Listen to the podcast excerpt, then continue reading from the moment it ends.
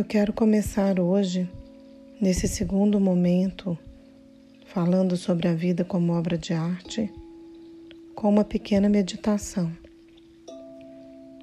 Eu quero convidar você a respirar profundamente, inspirando e expirando, de forma a ampliar toda essa capacidade de encher todo o seu corpo com essa presença da expansão e expirando, sentir essa contração quando o ar sai e ao mesmo tempo liberando todo o peso do corpo. Inspira a suavidade do ar que preenche Expira e solta todo o peso do corpo até os pés. E nesta dança de deixar que o ar entre, permitindo essa expansão e essa contração, você vai entregando para a terra toda tensão, preocupação e vai sentindo todo o seu corpo sendo a cada célula conscientemente sendo entregue a este relaxamento.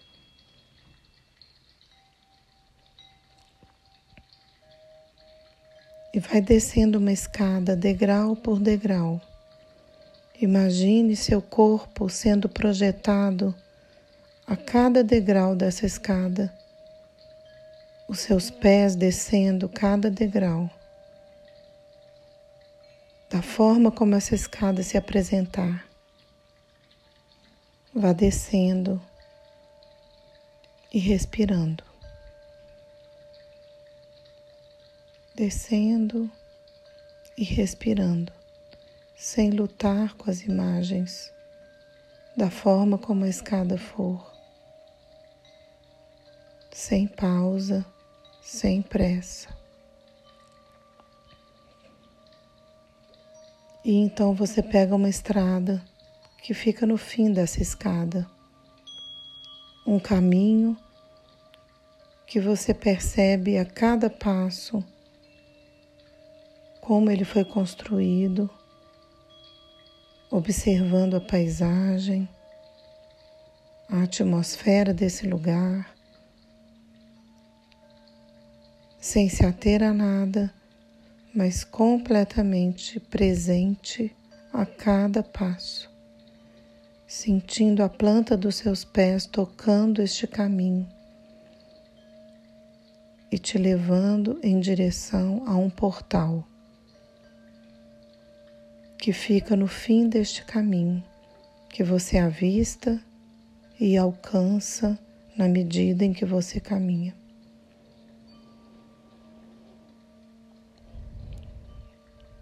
E então, quando chegar diante desse portal, espere e observe como ele foi construído, os seus símbolos, se houverem símbolos, o material como ele foi construído, cores, formas.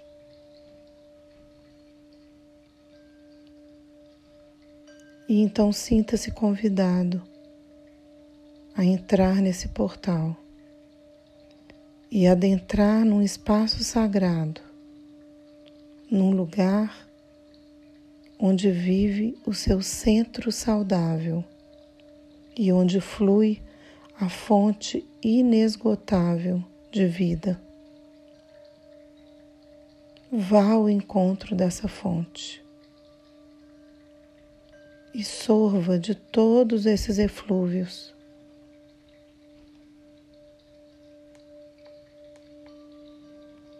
Sinta toda a fluidez desse lugar.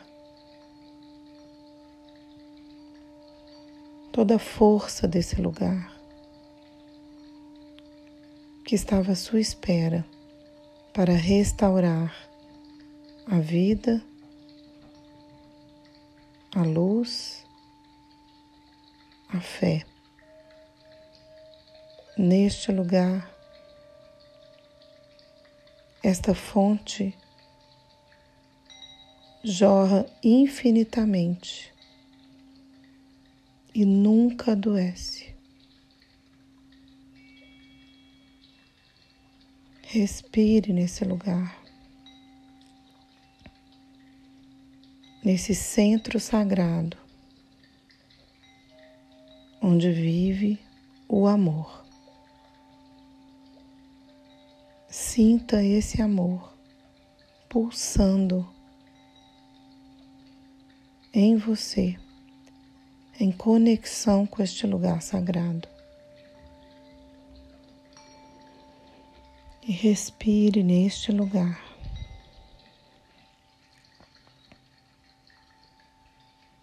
E é a partir deste lugar que eu quero falar um pouco sobre os aprendizados do caminho ao longo desses dias de quarentena, onde eu tenho tido o privilégio de estudar e conhecer novas perspectivas e também reencontrar, ressignificar e também me afirmar alguns caminhos que eu já vinha percorrendo e que agora, mais do que nunca, se fazem coerentes e consistentes. E dentro desse aprendizado, eu hoje quero compartilhar sobre uma experiência em relação às formas de transformação daquilo que nós um dia chamamos de crenças. Todos nós, quando criança, recebemos uma aprendizagem do mundo. Isso acontece com todas as crianças em qualquer lugar do mundo. É uma fase de aprendizado na medida em que a nossa infância até a puberdade nos coloca diante de situações que nos trazem informações. E dependendo da cultura, do lugar, da família onde a gente chega, isso vai sendo impregnado dentro daquelas verdades que sustentaram a história dos lugares e das famílias. Mas, independente das crenças pessoais e familiares, a cada época da humanidade existem crenças inconscientes que ficam no coletivo, no inconsciente coletivo de todos. Em algum momento, isso foi absorvido e está guardado em algum lugar e cria uma realidade que se manifesta na nossa vida como destino. Mas quando crianças, enquanto crianças, essa elaboração ela entra de uma forma muito inconsciente. Mas existem também outras qualidades do desenvolvimento da nossa criança que vale a pena relembrar como fases da vida até os sete, nove anos, a criança vai entrando em contato com a realidade de uma forma é, gradual. Ela vai aprendendo a se posicionar no mundo primeiro a partir dessa corporalidade, vencendo a lei da gravidade, se colocando de pé, aprendendo a andar, aprendendo a falar, que é algo a linguagem é algo que exige um grande esforço. E de repente, a partir dessa fala, existe um, uma elaboração do pensamento. E aí a criança começa a elaborar por si mesma os seus próprios pensamentos e perguntas. E dentro dessas leis de uma forma ou de outra, nós vamos incorporando tarefas. No princípio, a gente não tem necessariamente que oferecer nada, mas a partir dos nove já é exigido da criança que ela faça algum tipo de contribuição ou troca. É exigido que ela dê algum retorno em relação a essa educação, entre aspas, que ela vai recebendo. E depois, na fase da adolescência, de alguma maneira, é entendido que esse jovem precisa ou deveria começar a assumir responsabilidades a partir daquilo que ele faz e como ele faz. Isso faz parte do processo de educação, ou deveria fazer. O caminho da aprendizagem que vem de fora, que exige de mim um retorno, onde eu preciso de alguma forma retribuir, mostrando de alguma forma um resultado. E ao longo da minha do meu amadurecimento até os 21 anos, começando a perceber a qualidade e as consequências de algumas situações em que eu preciso me autorresponsabilizar para que na fase adulta isso seja transformado de forma mais consciente. Então, quando a gente atravessa o portal dos 21 anos, existem mais três fases de mais 21 anos até os 42. E esse momento de mais 21 anos é um desabrochar não mais do corpo, porque o corpo fisiologicamente já amadureceu até os 21. Os órgãos já estão maduros até os 21. Mas o que agora vai desabrochar e pulsar como um nascimento também como um novo ser que brota e que precisa amadurecer, é a alma. E a alma ela é composta dos sentimentos, dos pensamentos e das vontades. Então, dentro do meu corpo físico, dos meus desejos, dos meus impulsos, daquilo que eu quero, penso e sinto, a alma começa a experimentar uma aprendizagem, assim com a criança, como a criança em mim, de forma inconsciente, também viveu isso no corpo.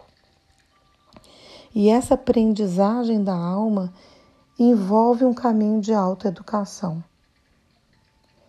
Este caminho de autoeducação esbarra em uma determinada fase desse momento da alma, de 21 anos, entre 21 e 42, bem no meio desse, desse processo, existem essas projeções das sombras que eu antes não me identificava com elas dentro de mim.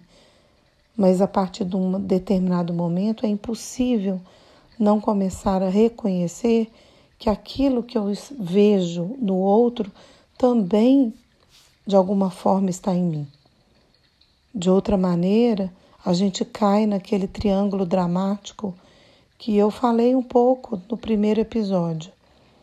Na ponta do triângulo superior, a vítima, aquela que está rendida às circunstâncias.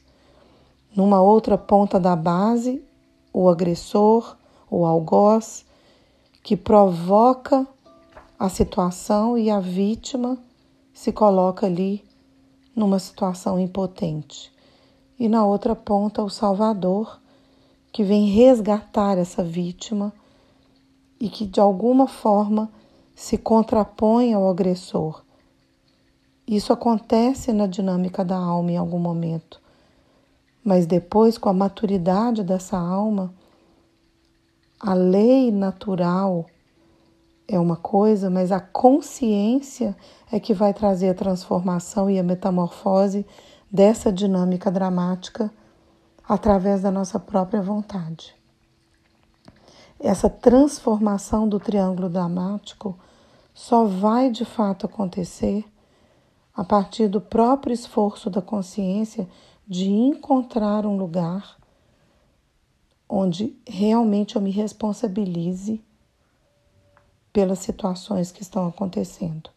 E na medida que aquilo começa a se repetir, em outras situações eu começo a assumir a responsabilidade pelo que vem acontecendo. E ali eu corto esse eixo do algoz, da vítima e do salvador.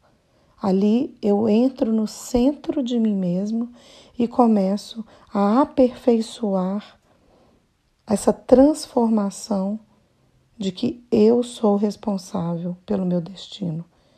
E essa responsabilidade envolve encontrar a minha verdade, sair da fantasia infantil de que existe algo que vem ao meu encontro e que provoca todos os infortúnios. É sair dessa condição de vítima e elaborar que tudo que me acontece acontece porque eu preciso e porque eu precisei para aprender e para evoluir. E eu me responsabilizando por essa verdade, eu paro de responsabilizar o que está fora de mim. Eu paro de responsabilizar o outro. E nessa entrega pela consciência, nós liberamos as imagens mentais e todas aquelas coisas que deveriam acontecer e que não aconteceram quando a criança ainda imaginava o mundo ideal, a maturidade da alma começa a perceber que tudo o que aconteceu aconteceu porque tem um sentido, até que simplesmente nós nos rendemos e nos entregamos à convicção de que tudo isso se faz numa direção de condução para que a minha alma se desenvolva. E é aí que entra esse momento em que nós estamos vivendo e que eu quero trazer algumas imagens em que eu venho aprendendo com algumas pessoas que têm trazido muita consciência nesse momento atual e que eu gostaria de contribuir e citar essas pessoas para ser muito justa com elas, né?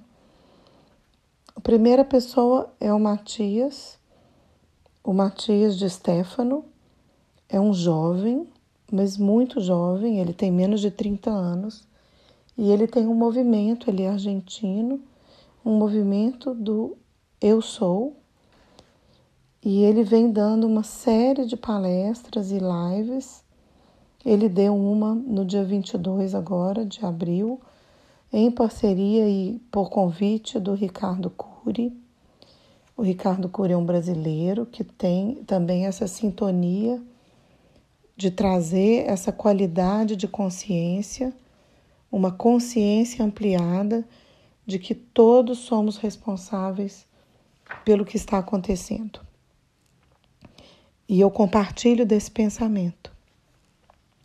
Eu compartilho da crença de que nós temos condições de assumir responsabilidade por cada situação e que cada um que fizer isso, unidos, não juntos, mas unidos nessa comunhão desse inconsciente coletivo que ilumina nós elevamos a consciência de toda uma nação, de todo um povo.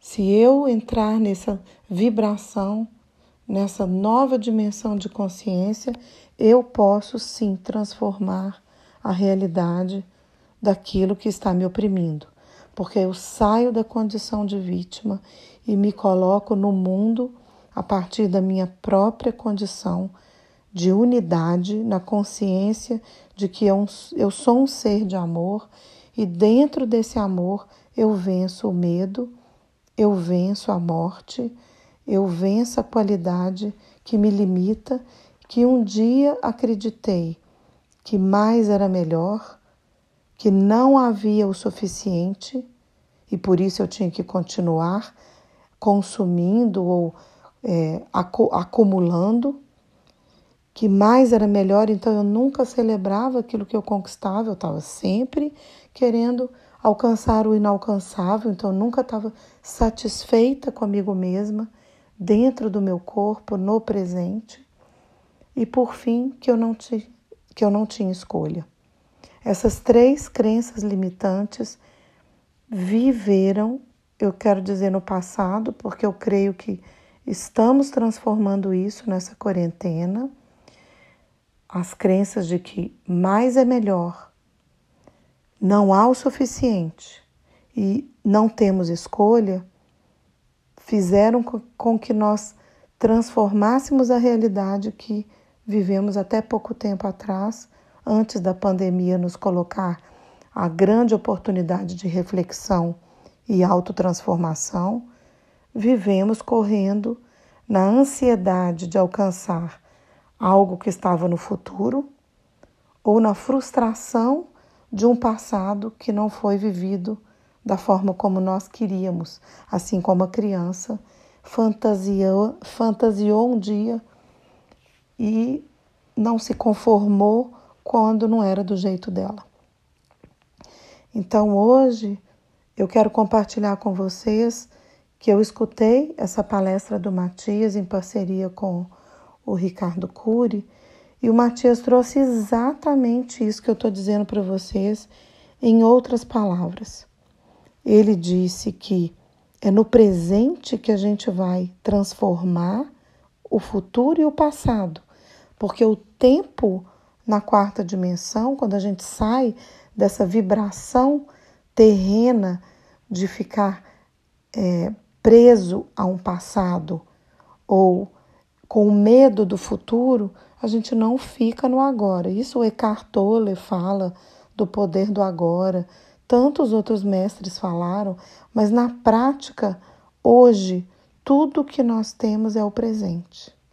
Tudo que me cabe hoje é o presente. E ele trouxe essa conexão do pensar, do sentir e do agir como a verdadeira conexão do presente que ali vai ativar o propósito individual. Quando nós conseguirmos entrar na coerência de sermos quem somos. E essa coerência envolve ativando o que eu faço e como faço, em consonância com o que eu sinto e com o que eu penso.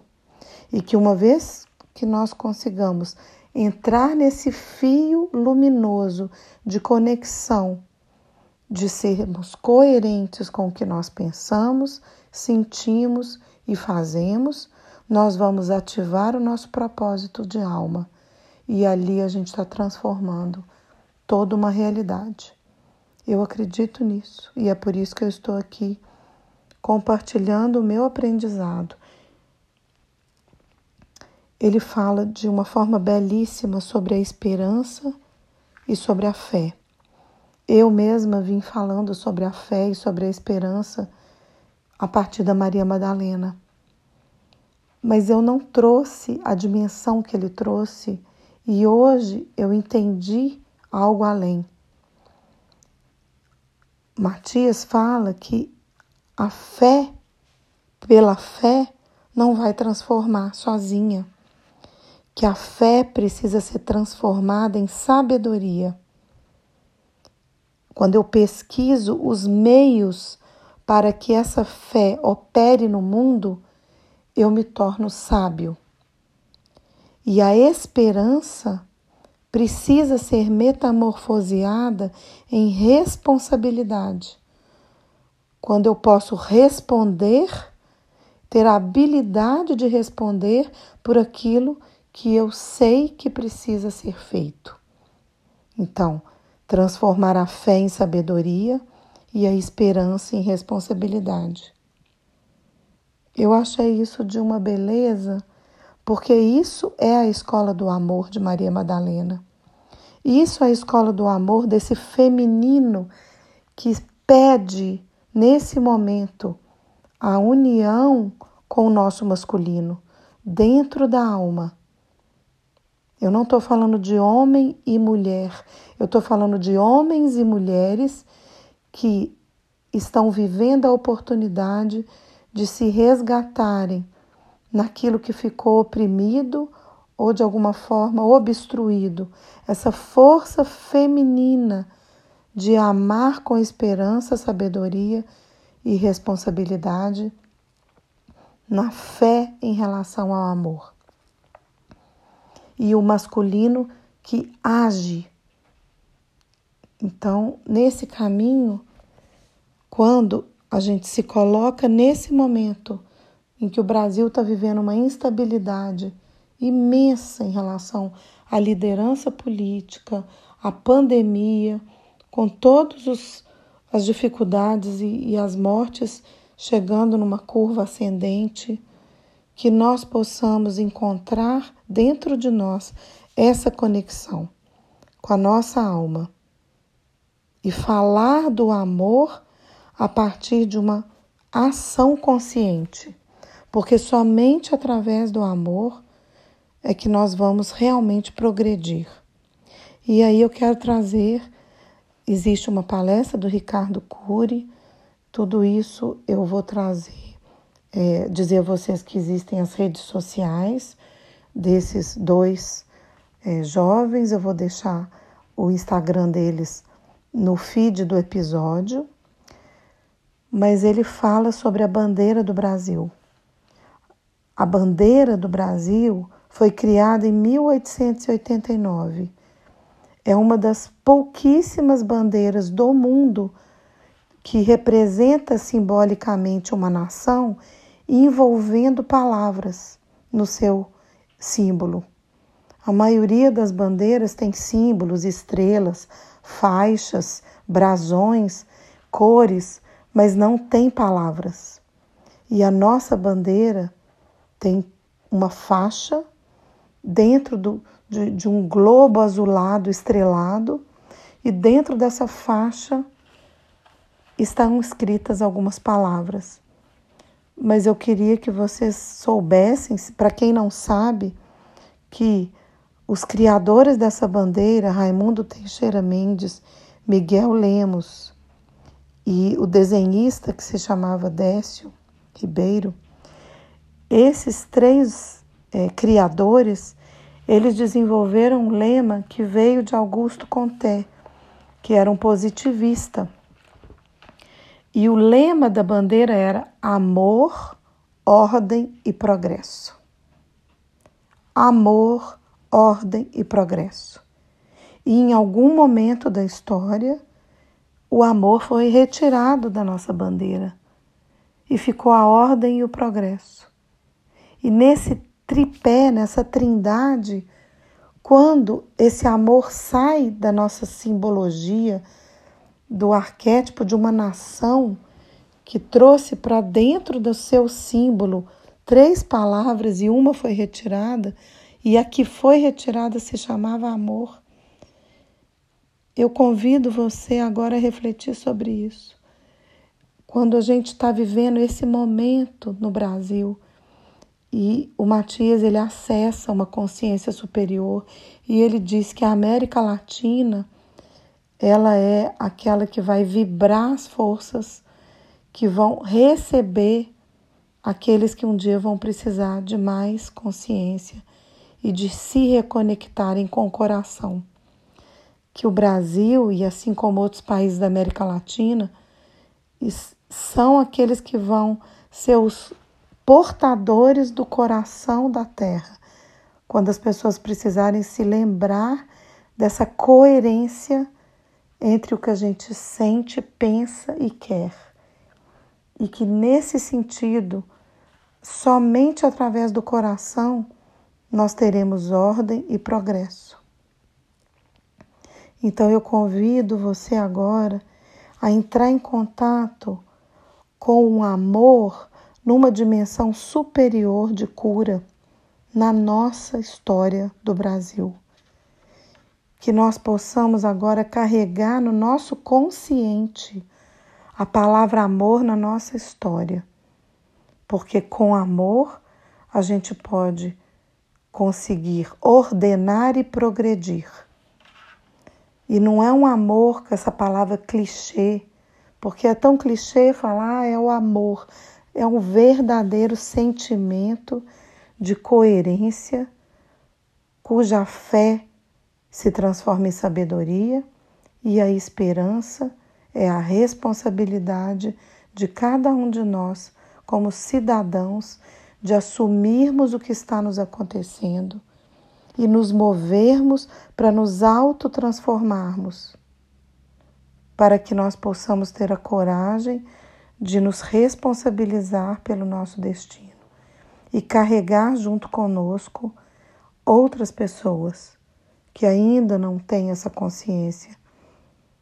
E através da nossa consciência iluminar os corações que têm medo, que estão perdendo, que estão sendo de alguma forma privados, economicamente inclusive, e estão com medo, estão sofrendo, que nós tenhamos essa consciência da unidade, de que nós podemos transformar essa realidade através de uma qualidade de amor. E eu quero então terminar esse momento dizendo que esse amor começa dentro da gente assim como Maria Madalena, deixou o seu legado no seu testamento e o livro cujo o Evangelho de Maria Madalena foi escrito também é conhecido como livro do amor. É um dos nomes do livro do Evangelho de Maria Madalena, o livro do amor. Então, que nós todos, nesse momento da nossa realidade, não precisemos mais ficar nesse triângulo dramático de projetar a responsabilidade do que está acontecendo fora, mas irradiar o nosso melhor, a nossa melhor frequência de tudo que a nossa alma pode agora acolher como uma grande oportunidade e levar isso até os nossos pés para caminharmos alinhados da cabeça aos pés, com toda a luz que nos cabe no aqui e no agora, unidos nesse pensamento de que nada resiste à força de um amor que se ordena e progride em nome de uma nova realidade. Eu acredito nisso e quero compartilhar com vocês isso. Porque à medida que mais seres humanos se preparam internamente para compreender a mensagem do coração, nós estamos carregando no mundo uma força de semente que vai brotar e vai brotar a partir das forças do amor. Eu quero terminar agora com uma meditação do Matias esse Matias que eu disse, o Matias Stefano, que criou uma meditação de consciência e convidando vocês para fazê-la dentro dessa música que eu vou deixar para terminar, no lugar onde eu levei vocês pela imaginação, o lugar do centro saudável, o lugar onde a fonte inesgotável do amor, que nunca adoece, segue fluindo na nossa alma. E nada, nem a morte física, pode secar essa fonte.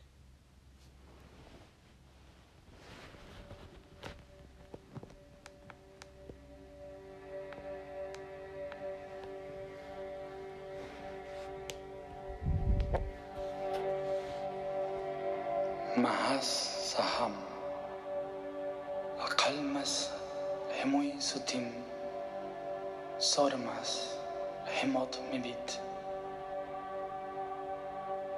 Inspira. Inspira profundamente antes de ingresar. Pues una vez que lo hagas, no habrá vuelta atrás. Yo soy el espíritu cósmico que en su respiración se deja caer al portal de su propia mente. Atravieso en cada instante todos los momentos posibles, habitando todos los espacios imaginados. Yo soy el alma que al vivirles en cada momento conforma el único posible, presente. Y en él llevo a todos los que fui y los que seré a la puerta de la gran mente, al reencuentro de quien realmente soy.